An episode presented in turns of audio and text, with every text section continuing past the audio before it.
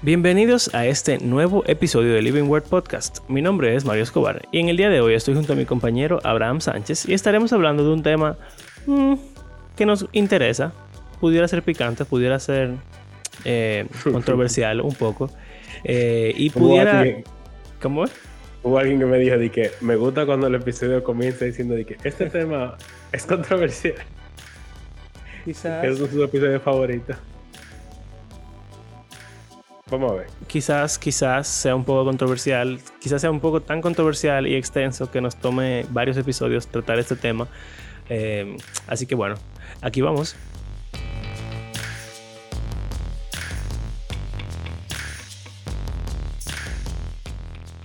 Las mujeres guarden silencio en las iglesias porque no les es permitido hablar, antes bien que se sujeten, como dice también la ley. Uf. Yo no permito que la mujer enseñe ni que ejerza autoridad sobre el hombre, sino que permanezca callada. Amén. Tú no has visto, hay un, hay un TikToker, influencer, qué sé yo, un tipo, una figura aquí en República Dominicana que se llama Christian Rizek, que hace unos videos su novia se llama en Instagram Vaca Loca. Oh, wow. y ellos hacen como comedia, más o menos. Eh, ellos estaban conmigo en el colegio, un año más altos oh. que yo. Bueno, él, ella no la conozco. Y eh, hay uno en particular, porque ella como que pelea mucho y le da golpe y cosas, y él, él siempre dice de que como que está normal, por ejemplo, están en el carro y él se quilla porque ella duró 20 años para salir de, la casa. Y entonces dije, pero mi amor, qué sé yo cuánto, estamos tarde, qué sé yo qué, bla, bla, bla. Y entonces, yo no sé cómo que tú duras tanto. Y entonces ella dije que, tú me estás echando un boche, qué sé yo cuánto. y entonces él siempre, su, como que la frase que hace el cambio de, de ambiente en el video, siempre dije, ay, Dios mío, ayúdame, Señor. Y entonces la tipa empieza a pelearle. Bueno, el punto es que este video particular no tiene eso, sino que ellos están viendo un audio de una predicación pentecostal de aquí, de República Dominicana, que los que son dominicanos saben que es un, es un estilo bastante peculiar. Entonces el tipo está diciendo, porque la mujer tiene que someterse al marido, porque el hombre es la cabeza, qué sé yo cuánto, bla, bla, bla. Y entonces le dice, mm. y la mujer que haga silencio, qué sé yo qué. Y entonces él como que está emocionado, o sea, cada vez más, qué sé yo cuánto, amén, qué sé yo cuánto. Y al final le dices, amén, cállate, cállate, qué sé yo cuánto. A la tipa, sí. Y, entonces la tipa le, le da una galleta y se acaba el video. Entonces, nada, ese, ese versículo me acuerda eso. Porque todos sabemos que la mujer tiene que callarse. Y todos creemos eso. Claro, claro. Definitivamente. Sobre todo los que estamos casados. no, no, no. Nada, mentira, mentira. Eh, el tema es el rol de la mujer. Y aquí hay muchísima vertiente. Porque hay gente que que lo llevan a todas las esferas. Hay gente que lo limita a algunas esferas. Estoy hablando de esferas. ¿Qué significa eso? Bueno, eh, sí, porque... ¿Qué eh, esferas? Bueno, no las del dragón. Ah, las qué aburrido. sí. Eh, ok, yo nunca vi Dragon Ball. Entonces, las esferas de la sociedad son, ya sea como la sociedad en general, como toda la humanidad, o vamos a decir de tu país o tu comunidad o tu región, etcétera. Tú pudieras, depende, son círculos dentro de círculos. Como que la sociedad, vamos a decir. Exacto, la sociedad en general. Pero dentro de la sociedad en general existe un subesfera que es, por ejemplo, la iglesia. Exacto. O que se encuentra dentro de la sociedad, pero es una esfera aparte. Y también está la familia, que es una esfera aparte, tanto de la, en un sentido de la sociedad, como de la iglesia. en ella, y de la iglesia también. Sí, claro. No necesariamente una familia de parte de la iglesia, pero sí de la sociedad. Pero tú puedes tener las dos cosas. Entonces, eh, la Biblia habla de muchas cosas y hay algunos versículos esporádicos. y normalmente... Esporádicos. Es verdad. Y normalmente, en, como que parecieran hasta fuera de contexto, como que de repente están hablando de algo y de repente saltan con una de esas versículos. Con otra cosa. que están hablando del amor y del el orden en la iglesia y de repente dice que la mujer en silencio y después sigue hablando de otra cosa, como que, oh, ¿y qué fue? Ya, estamos viendo la, la opinión de Abraham en este tema, señores. ¿eh? Se, está, se, está, demostrando ya. Continúa. Entonces, hay personas que ven estos pasajes y tratan de hacer, como siempre, teología sistemática en base a eso. O sea, tú coges todos los pasajes que hablan de ese tema y tú dices, ok, en base a todos esos pasajes, ¿cuál es la conclusión a la que llegamos? Bueno, que la relación entre la mujer y hombre, el rol de cada uno en la sociedad o en la familia o en la iglesia, tiene que ser tal y tal y tal. Exacto. Hay alguna gente que sus conclusiones la llevan a general, a todas las esferas. O sea, en todas las esferas, en toda la relación hombre-mujer, la mujer se somete, por ejemplo. Yo he escuchado gente así, que dice que no puede tener ninguna posición de autoridad en ningún contexto. No puede ser presidente, no puede ser, o sea, no debe, no debe ser presidente, no debe ser jefe de una empresa, no debe ser policía, incluso hay gente que dice. Eh, y, una pregunta, en esa, en esa posición, yo estoy preguntando como si yo no lo supiera, pero me interesa saber tu opinión, en verdad. Eh, ¿Tú crees que en esa posición, por lo regular, no solamente, o sea, como que eso es lo ideal, pero cuando no se cumple, es un pecado? Yo diría que las personas que tienen esa postura lo consideran pecaminoso. Si en un país hay una presidenta, ¿esas personas tú crees que creerían que es pecaminoso que esa mujer fuera presidenta? eh, de un hashtag que luego la gente de Trump estaban poniendo cuando ganó Biden. Dije hashtag not my president. ¿O era de Trump que lo decían? Yo creo que era de, de los dos. Bueno. De los dos. Exacto. Primero con Trump y ahora lo dicen con Biden.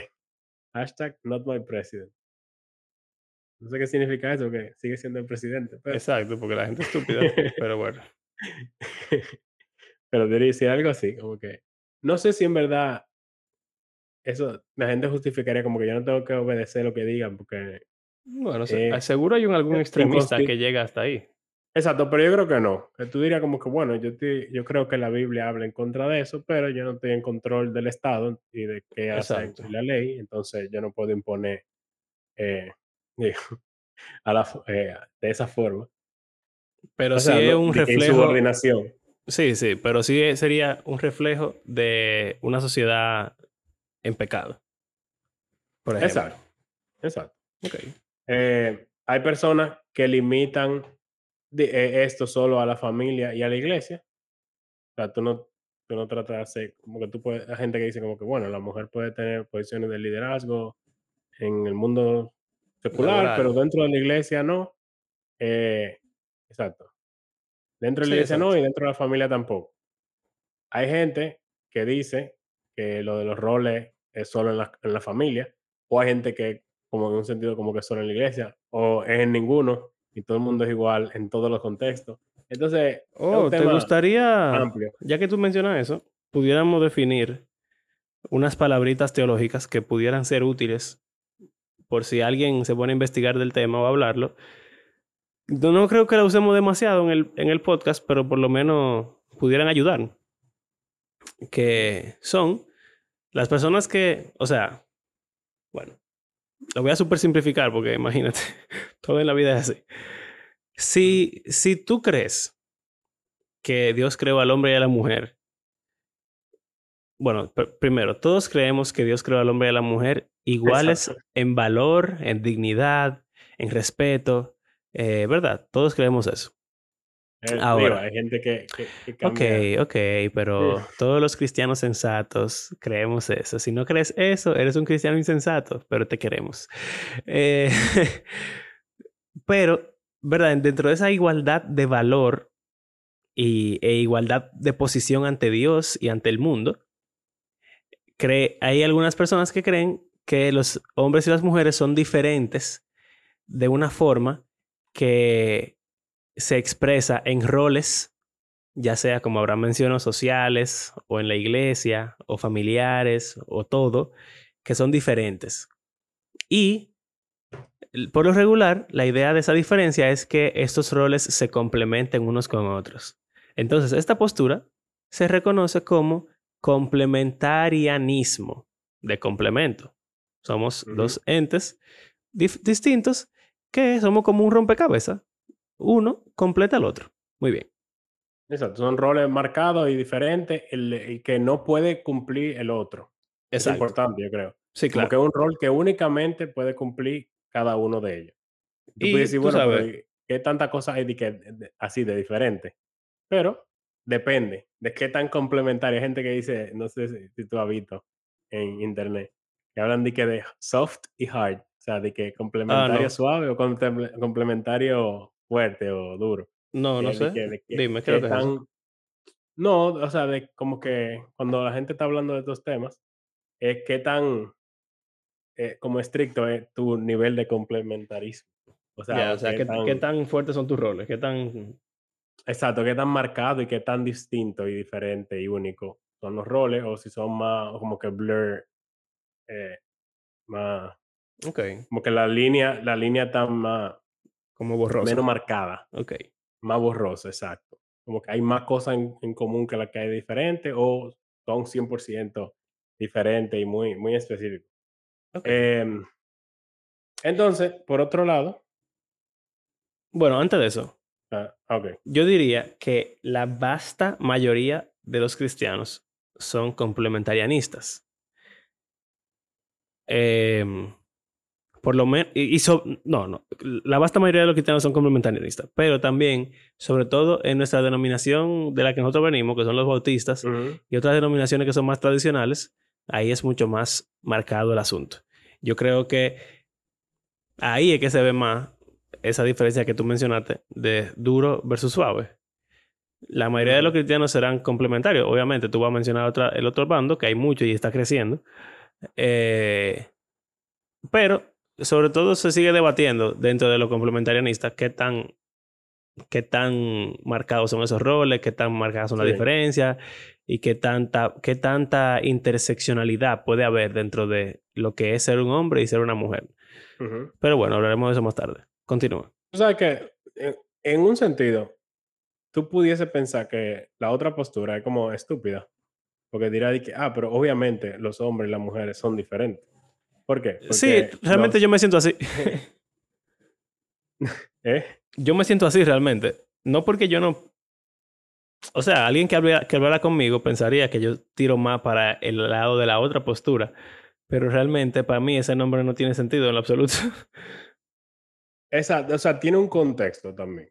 Exacto. Porque, como te digo, los egalitarios, ese es como el, el término, lo, o, bueno, lo que son, vamos a decir, que tienen, que no son locos, no, no sé cómo ponerlo no son tan extremistas, reconocen que existen diferencias y eso es algo obvio, biológica y entre hombre y mujer y sus tienen un rol diferente. Entonces, en, un sentido, el legalitario es complementario. Pero, e, e, o sea, es como la diferencia de usar un label, o sea, la razón por la cual tú usas un label diferente, normalmente es porque tú consideras que el que existe está embarrado. Entonces tú tratas de usar algo como para identificarte que tú no perteneces a ese otro grupo. Otro, La denominación es así, más o menos así. Como que tú eres cristiano, pero ¿qué cristiano? Ah, no, bautista o pentecostal o ah, anglicano. Ya eso te va como dando el diferente, como los diferentes perfiles de, las diferentes denominaciones y te ayuda a especificar que tú eres. Porque si protestante es una sombrilla gigante que tiene demasiada, demasiada cosa. Entonces, ¿qué es lo que es con el, lo egalitario? Que ellos creen que no hay una distinción eh, marcada de los roles que debe jugar o, asumir el hombre y la mujer, ya sea dentro de la familia, dentro de la iglesia o dentro de la sociedad en general, sino que ambos, siendo imagen de Dios, como en Génesis 1, a ambos se le da la autoridad de reinar sobre la creación, a ambos se le da la orden de fructificarse y multiplicarse, de tener dominio sobre la tierra. Y entonces, eh, como que el ideal de Edén se dice ser de que el hombre y la mujer son iguales, igual responsabilidad, igual eh, capacidad. Y hay otra vez, cuando hablo de capacidad, uno no se debe ir a la biología. Obviamente, el hombre normalmente es, por ejemplo, más fuerte que una mujer. Eso no es algo que esté en debate. Estamos hablando del rol que se ejerce, es básicamente de la mente. ¿Tú dirás? sí, la capacidad de... Bueno. Eh, el, como el eh, potencial. ¿Sabes qué interesante? Ahora que tú mencionas eso, que todas estas cosas surgen luego de que la tecnología... No, no, no, porque el feminismo es un ah. resultado de la tecnología. Ya, que, ya que el hombre, o bueno, el trabajo con la tecnología se ha hecho menos eh, físico y se ha abierto paso, primero, a que el trabajo físico lo hagan máquinas. Y entonces, los, los, trabajos que quedan son más trabajos mentales o de habilidad, que son por lo regular, como dicen, motora fina, artes eh, u otras cosas que no requieren de fuerza física, que es como que en lo que biológicamente el hombre supera a la mujer. Y es la razón también por la cual el patriarcado se ha establecido, porque, o sea, naturalmente el más fuerte es el que domina sobre el más débil y también el más débil necesita que el fuerte sea el que esté en la cabeza. Eh, pero entonces con el cambio que ha tenido el mundo y la cultura, pues entonces ya no es así. Y entonces eso le abre la oportunidad a la mujer a poder hacer cosas que antes no podía hacer. Entonces... No solo eso. Que antes, bueno, ignorando toda la cosa tóxica que existía en el, en el, mundo de la antigüedad, como que las mujeres eran básicamente propiedad o eh, esclava casi, eh, o, o de como los griegos, que hablaban de que la mujer era como un hombre deforme. incluso, eso infectó incluso el cristianismo. Un hombre incompleto. Un, tipo ahí que dijo como que la, la santificación en la, en la mujer, como luce, como que cada vez menos ellos son, ellas son como mujeres, sino que parecen más a hombres. Qué lindo. Eh, entonces, o sea, definitivamente había mucha diferencia como el, nosotros pensamos en el siglo XXI sobre eso. Y yo creo que parte del, del cambio positivo, aparte de la tecnología, yo diría que puede ser basado en un patrón bíblico. De que podemos ver una diferencia. Bueno, hablamos en un episodio de la Biblia machista. Ajá, sí, sí. Ahora que me acuerdo, si hablamos de un tema relacionado. Es verdad. Eh, de que es una cultura y contexto completamente diferente. Sin embargo, aún dentro de su contexto, aunque para nosotros parezca súper machista, eh, era una diferencia marcada con sus vecinos y contemporáneos en su trato a la mujer y la importancia que se le daba. Eh, entonces, eso es algo como, como a tomar en cuenta. Sí, o sea, es que eh, es tan delicado el, el, el, tema y no delicado porque la gente se pueda sentir mal, es, es, verdad, la gente se siente mal, pero me refiero a que somos iguales. Y en cierto sentido, nadie duda que somos iguales. Pero al mismo tiempo, somos diferentes. Y aunque lo queramos, no lo queramos admitir en la sociedad moderna, nadie duda que somos diferentes. Porque realmente lo somos. Es evidente. O sea, tú ves un hombre y tú sabes que un hombre. Ves una mujer, sabes que una mujer. Y hay ciertas eh, como expectativas que tú tienes de lo que un hombre puede hacer, pero es simplemente por la, por la definición de lo que un hombre.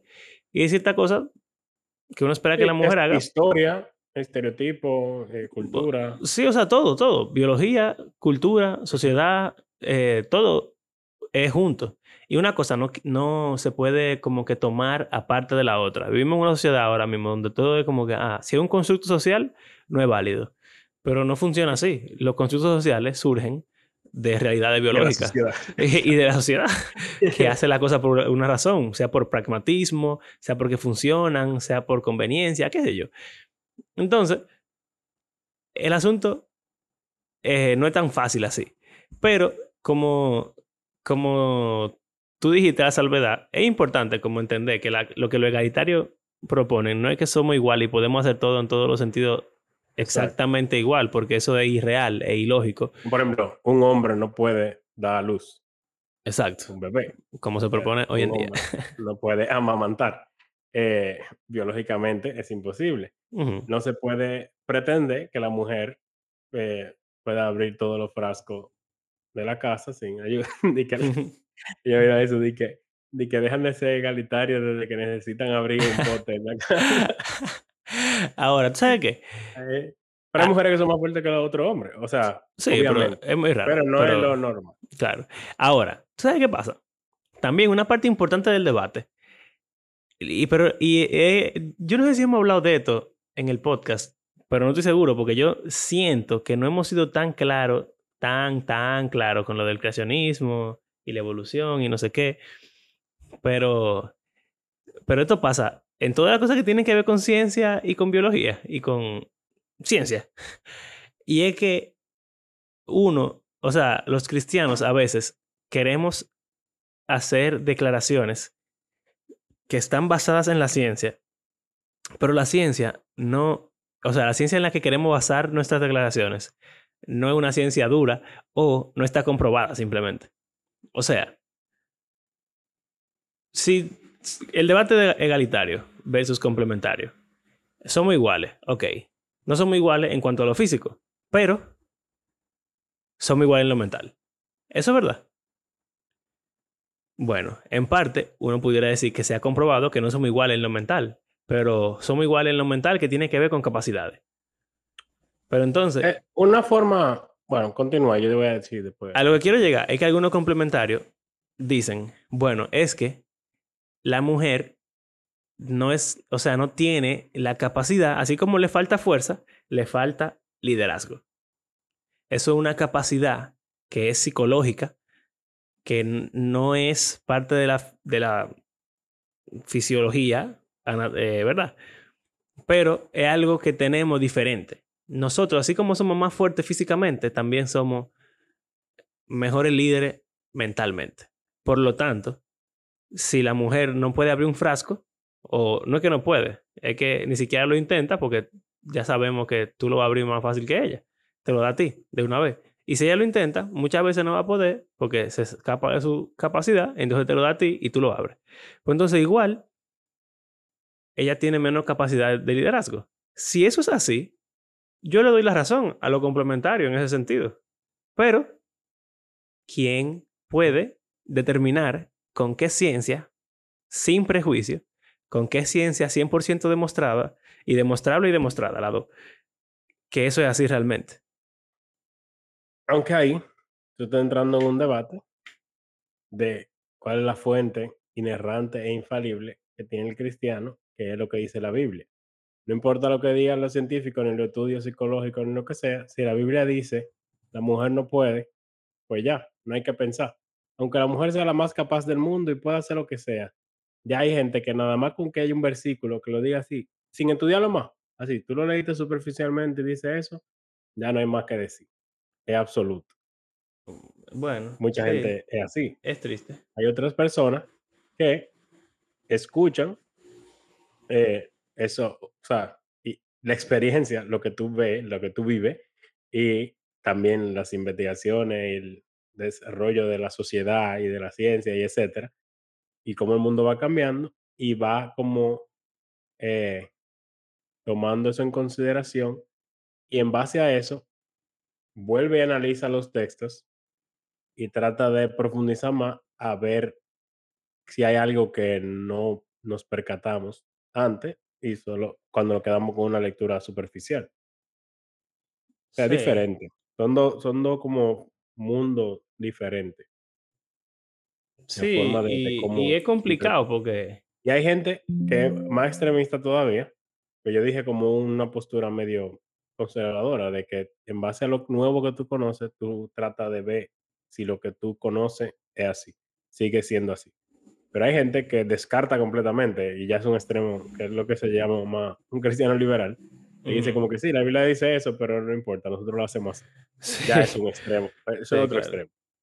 Opuesto al de la Biblia dice así, es así. El otro es, yo sé que no es así, así que aunque la Biblia lo diga, es así.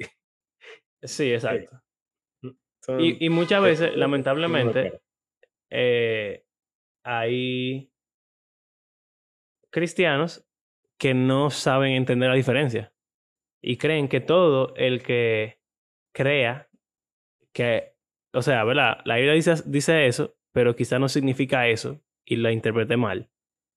Eso es un cristiano genuino que está realmente intentando entender la Biblia, versus el que dice la Biblia dice eso, a mí que me importa, yo voy a hacer lo que yo quiera. Yo eh, hay, muchos cristianos que creen como que todos son iguales y no no es así. Como que yo y lo he escuchado de que alguien pudiese decir que nosotros somos muy liberales, pero en verdad yo me considero bien conservador. ¿Sabes que eso me pasó una vez en el colegio? Hace como, como, como tres años. Que eh, un, un, estudiante me dijo que yo, yo, era un cristiano chill.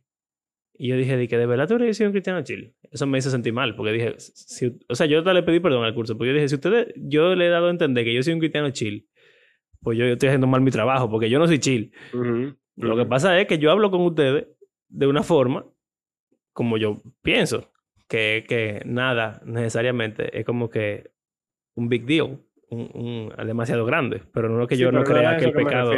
Sí, sí, yo sé, pero es, como algo que, que, va de la mano, más o menos. Que tú tengas la mente abierta hace que la gente piense que tú eres liberal, mientras que realmente no es eso, simplemente significa que tú quieres entender mejor. O quieres o sea, como que escuchar lo que los demás dicen y no solo estás seguro en que tú tienes razón y ya. No hay nada más que aprender. Yo creo que tenemos varios episodios sobre esto. Sí. Y también yo creo que, que, que tiene que ver con... Bueno, o sea, pudiera sonar poco humilde, pero yo creo que tiene que ver con humildad de tú decir, quizá yo estoy equivocado. Déjame asegurarme de que lo que yo pienso está bien. Porque si está mal, yo puedo cambiar de opinión a algo que sea mejor. No, y que como decimos, nosotros somos cristianos promedio. Entonces, ¿quién me dice a mí que yo tengo la razón en todo? Yo no sé nada. Exacto. Yo no tengo, o sea, si hay personas que tienen PhD de todo, estudiando Biblia y estudiando estos temas, ¿quién soy yo para yo decir que ellos están mal sin ni siquiera escuchar lo que ellos tienen que decir? Exacto. Bueno, entonces, lo que yo voy a decir sobre lo egalitario, no es que todos los hombres y todas las mujeres tienen la misma capacidad en todo.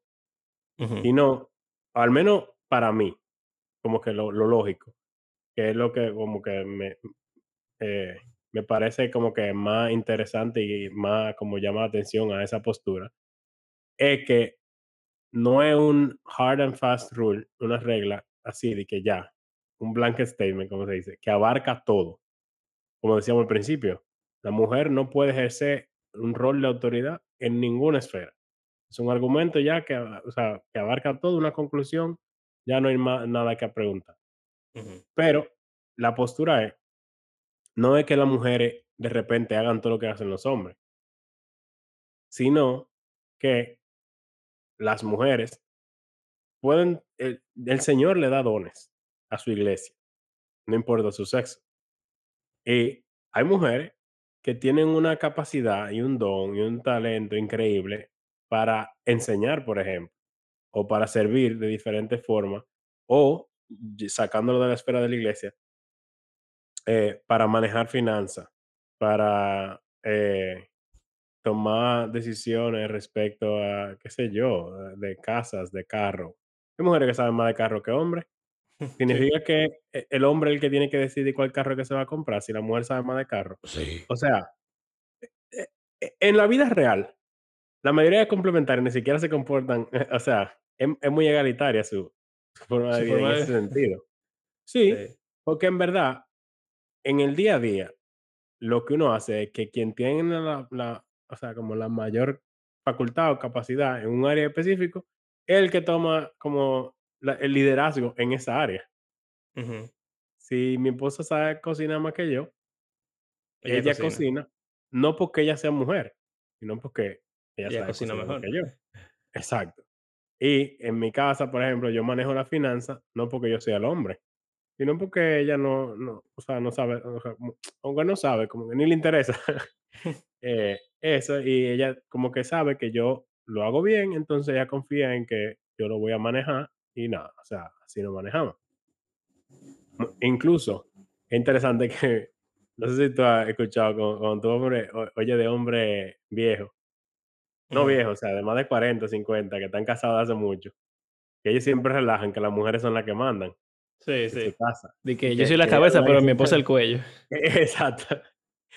Y relajan muchísimo con eso. Y, hay veces que los pastores se quillan porque como que sienten que le están eh, atacando en un sentido. El diseño divino.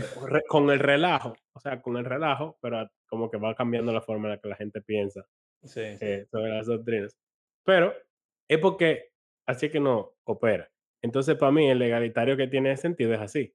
No es que la mujer, por ser mujer, le toca ser pastora, le toca enseñar un domingo ante su congregación, sino que hay mujeres que Dios le da los dones, que hay mujeres que enseñan en seminario, en PhD y de todo, y ahí nadie tiene problema. O bueno, alguna gente sí. Bueno, exacto. Pero algunos no, exacto. Pero no pueden enseñar en su iglesia. Tú dirás como que, oh, o vamos a decir un estudio bíblico. Un estudio bíblico, vamos a decir que está una de esas mujeres que enseñan PhD en un seminario. Y están hablando de un pasaje que sigue cuando, bla, bla, estudiándolo exegéticamente. Y ella, que sabe más que todo el mundo que está ahí, no puede decir nada, o sea, no puede como enseñar ese pasaje porque ella no es hombre. Entonces. ¿Sabe que ahora mismo le voy a dedicar este episodio? Le voy a dedicar este episodio a un hermano de mi iglesia, a quien le voy a mandar el episodio para que lo escuche. Ey, tú eres de lo mío. eh, es que estábamos poniendo ese mismo ejemplo en una conversación que tuvimos en estos días con los pastores de la iglesia. Y nada. Bueno. Sí, es complicado. Ahora, tú, sabes, los labels son, son interesantes. Yo, por ejemplo, yo nunca usaría el label egalitario. Porque, como tú bien dijiste al principio, la gente pone labels porque entiende que el otro label tiene una connotación equivocada o incorrecta o mala y tú no quieres como o identificarte con algo. Exacto. Entonces, por ejemplo, legalitarios están asociados a ser liberal, a ser progresivo. Yo no quiero que la gente me asocie con eso, por lo tanto, yo nunca me denominaría ni me identificaría a mí mismo como egalitario. Pero yo creo que la forma en la que nos complementamos como, como hombres y mujeres no es tan, no es tan dura, sino que es mucho más fluida, mucho más dependiente de cada caso particular y de habilidades particulares que pudiéramos tener. Entonces, yo soy súper abierto, o sea, de acuerdo con que, por ejemplo, esa mujer del seminario venga y me enseñe, porque yo no sé y yo lo que quiero aprender. Y si yo quiero como hombre ser mejor que ella, que mujer, pues necesito que me enseñe a alguien. Y si ella es la que me tiene que enseñar para yo superarla, estoy relajando. eh, pero tú entiendes, como que ¿Qué importa que, que, yo sea varón y que ella sea hembra? Si ella sabe más que yo, si ella lo hace mejor que yo, yo lo que quiero es aprender. Si ella cocina mejor, yo quiero que sepa bien la comida, como tú dijiste. Si ella mm. estudió economía, yo lo que estudié fue publicidad, oh. pues dime. Un tema controversial. de que, si que la esposa gane más que el hombre. Hasta eso es un problema en algunos contextos y alguna iglesia. Y he escuchado muchísima gente predicando como que, eh, así, hablando a jóvenes, de como que no, si él gana menos que tú o si él tiene una profesión menos, como con menos prospecto que la tuya, ni siquiera lo considere. Y eso me da como un, un mal sabor. Dolor. Porque, ¿eh? Dolor. no, porque, o sea, eh, sobre todo como dentro del cristianismo, que lo que importa no es el dinero, en lo absoluto. Eso es lo que tú crees. Tú decime a mí que, que, que, que porque tú ganas más que él, ya lo descarto automáticamente, como que lo único que importa, o lo que más importa ya, no solo que sea cristiano, sino también cuánto gana. Obviamente el dinero es importante en un sentido, pero... En un sentido muy real. Sí, o sea, necesitamos dinero. Claro, o sea. Pero, o sea, lo que digo es, hasta ese extremo podríamos llevar lo de los roles, eh, no sé, Dependería de dónde están sacando eso. Bueno, tú sabes que. El asunto. Todo, de nuevo, volviendo a lo de la biología. somos más fuertes que las mujeres, ok, pero ya la fuerza no es tan importante, necesaria para ganar dinero. También eso es verdad. Pero sigue habiendo un factor que es lo de estar embarazada, dar a luz, la maternidad. y, y, entonces la psicología detrás del hombre y de la mujer, de cómo, de qué rol, esa es la palabra que hay que usar, de qué rol juega un padre y una madre en la vida de sus hijos, etcétera. Esas cosas, yo creo que hay mucha más eh, como investigación que se ha podido ir comprobando con los años, porque tenemos siendo padres y madres por siglos. Tú sabes. Eh, y aparentemente realmente hay una diferencia bastante grande entre ser un hombre y una mujer en la paternidad. Sin embargo, por ejemplo, eh, como el framework o la, forma de pensar, de donde vienen todas estas cosas, ya que lo meten a teología y no sé cuánto, viene de un mundo post-revolución industrial. Y, y, y, a veces muy americano, como el sueño americano y el ideal de la vida en los suburbios, como, como que eh, el de que el hombre trabaja y la mujer se queda en la casa y no trabaja, porque es otra. Hay muchos que creen que desde que la mujer tiene hijos, ya la, no debe trabajar más, sino quedarse con sus hijos en su casa. Entonces, eh, es otro tema. Pero antes, ¿cómo era? O sea, eh, siempre las mujeres, por ejemplo, si lo llevamos de que hacía, era eh, paleolítica, yo no me sé los términos, de que los hombres iban a casar y las mujeres se quedaban con los niños. Sí, pero no era un trabajo, no, no lo mismo. Y las mujeres no como que no hacían nada, sino que andaban, vamos a decir, buscando fruta y que sí, ok, no, los hombres estaban casando y estaban con los niños, pero los niños pues iban con los, con los hombres a casa también. O sea, es como eh, interesante. De, por ejemplo, una comunidad agraria. El papá está en su casa todo el tiempo con sus hijos. Los hijos trabajan con él desde chiquito. O sea, el papá no es como que se va de, a la oficina. de 8 a 5 de 8 a 5 y llega cuando los niños se van a acotar y ya es un padre ausente, que es un, algo que se ve muchísimo también. Que yo siento como que en últimas generaciones los padres están como siendo más intencionales en ser presentes en la vida de sus hijos. Pero como que la generación anterior a nosotros. Pero eso es parte la mayoría de cómo. Fueron padres que no estaban ahí. Sí, pero eso es parte de cómo están cambiando en la sociedad los roles de los hombres y las mujeres. Y en parte, no, 100%, el, el egalitarianismo es un resultado de ese cambio en la sociedad. O sea, como la sociedad está cambiando, hay gente que dice lo que dijimos ahorita. Concha, la sociedad está cambiando de esta forma. Y yo veo que esto no está mal, o es normal por lo menos. Entonces, la Biblia dice esto. ¿Será que la interpretamos mal o quizá es algo que hay que recontextualizar a nuestra cultura y en estos tiempos modernos? Entonces, vamos a ver. Y de ahí surgen todo esta, este way de, de que la mujer puede hacer muchas cosas que solamente podían hacer los hombres en la iglesia y de recordarle a los hombres, pero no es recordárselo, es decírselo por primera vez en muchos casos, porque por 100 años hemos vivido esta cultura, vamos a decir, occidental de, del hombre va a la oficina. Y, y, esa gente, tenemos 100 años viviendo así, nunca han escuchado que el hombre puede realmente, por ejemplo, llevarse a su hijo al colegio, eh, perdón, al trabajo, cambiar el pamper, eh, o, o, ir con, con, su hijo al, al, al parque. Eh, y mira, en, vez de, decir cosas generales, voy a decir mi propio ejemplo. Los sábados, yo trabajo en un colegio. Los sábados yo no trabajo. No es que no trabajo, trabajo de mi casa porque tengo otros trabajos, ¿verdad? Pero estoy en mi casa. Mi esposa es veterinaria. Solo, los sábados son los días que ella más trabaja. Entonces, los sábados yo me paso la mañana con Nicolás muchas veces. Sí. Y salgo, el otro día salí con Nicolás y fui, lo más masculino que tú pudieras pensar, fui al, a Encajes La Rosario. Porque es la papelería que me queda más cerca de mi casa. Y yo fui caminando con Nicolás, entonces fui para allá. la tienda es rosada. Por fuera. eh, entonces yo, yo llego a la tienda con Nicolás, que sé yo cuánto, y digo, wow, qué masculino me veo en esa tienda rosada con un bebé.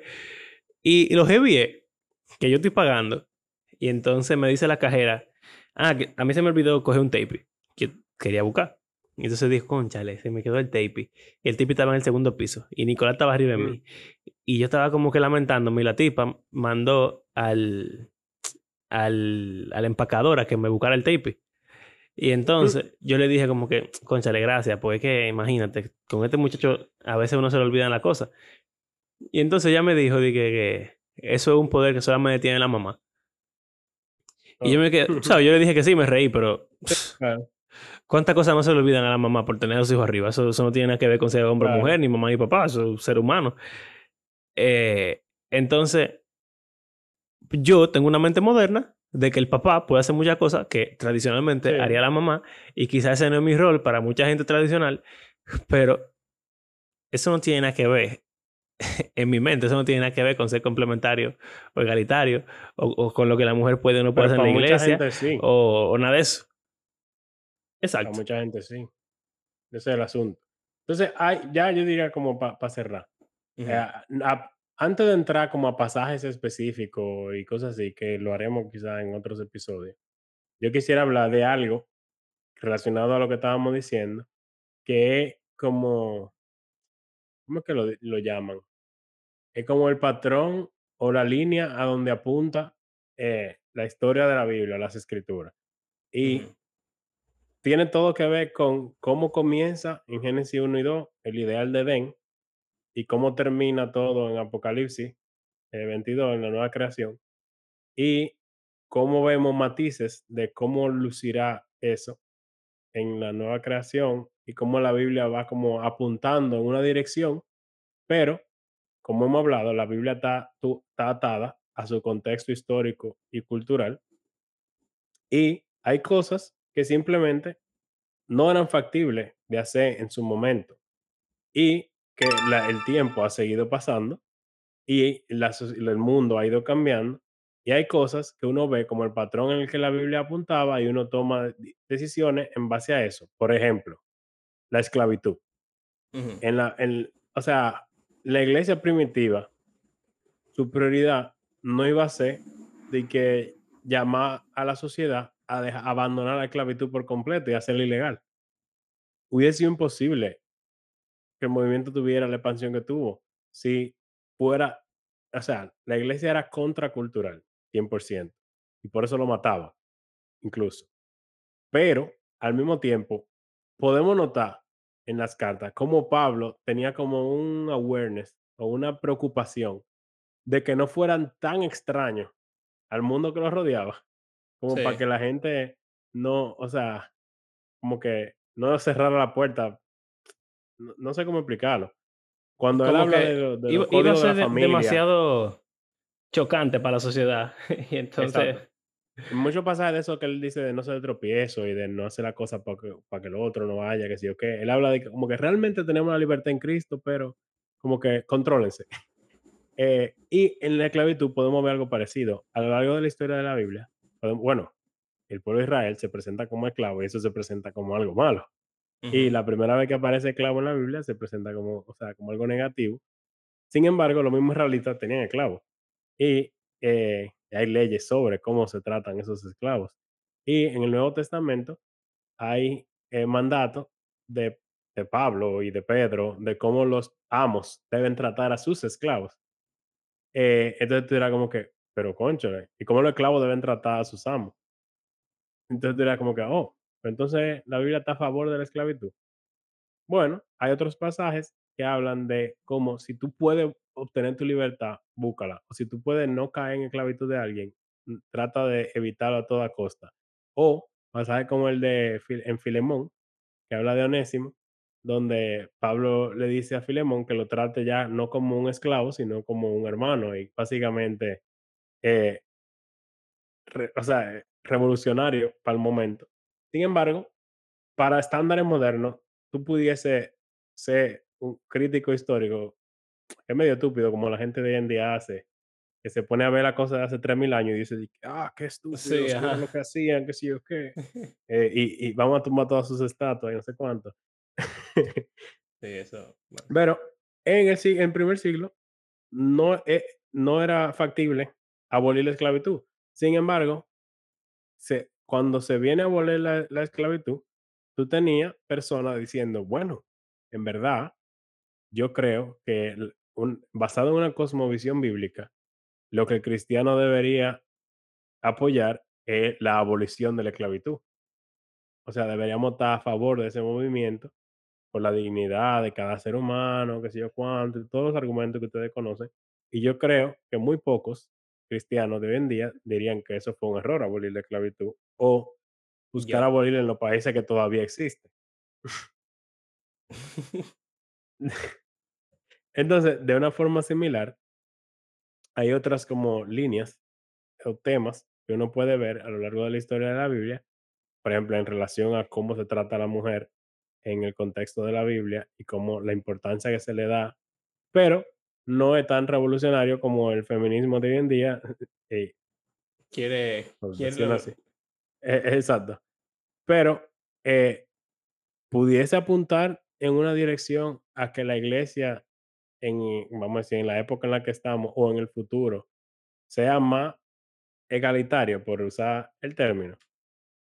Eso es algo que hay que considerar. O sea, considerar y no como ser tan...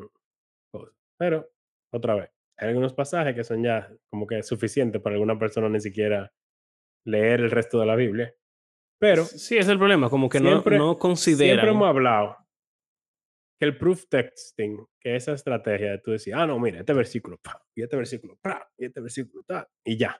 No hay argumentación, porque ya te tiré los tres versículos. Pero tú estás ignorando el resto de la Biblia, porque tú tienes tres versículos que dicen básicamente lo que ya tú crees y tú no... ¿Qué pasa con todo lo otro? Yo he oído incluso gente que porque tienen sus tres versículos amarrados, reinterpretan la Biblia entera basada en esos tres versículos. Tú sabes que... Bueno, eso pasa hasta con lo de escatología. Yo conozco a un... versículo. Sí, se interpretó todo. wow, qué triste. Yo conozco a un pastor que no sé qué, debo preguntar en verdad, qué creerá sobre ese tema ahora mismo, pero hace unos cuantos años me comentó que él, vamos a decir, creía que en el cielo iba a haber matrimonio. Y obviamente no como una creencia súper, o sea, solamente como que es un deseo que él cree que pudiera ser. Pero tal el famoso versículo que dice que en el cielo no se van a dar en casamiento ni se van a casar y que van a ser como los ángeles.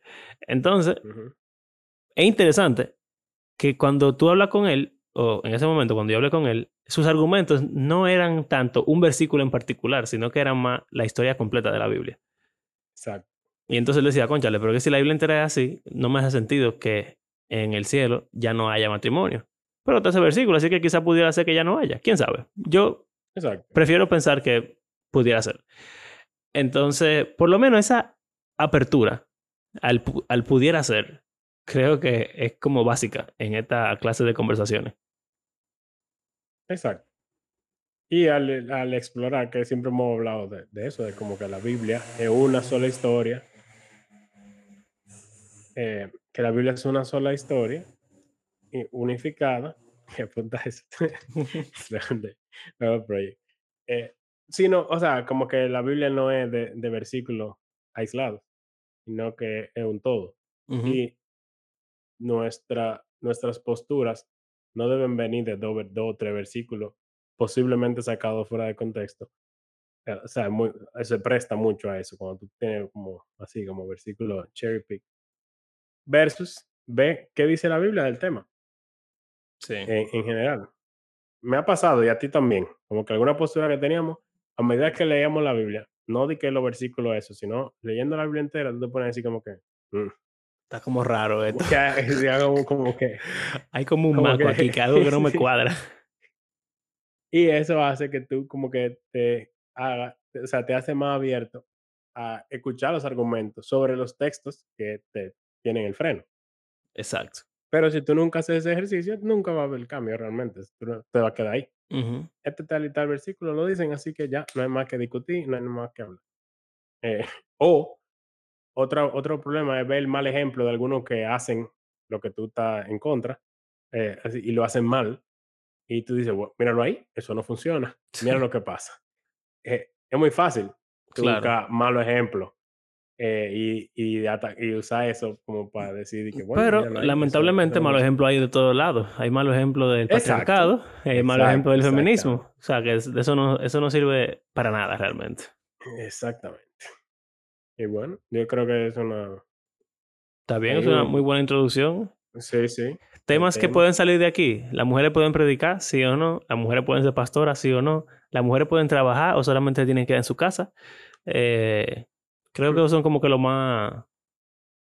Sí, el rol en la casa y los roles en la iglesia. Podemos hablar de, en general así, enseñanza, diaconado, pastorado.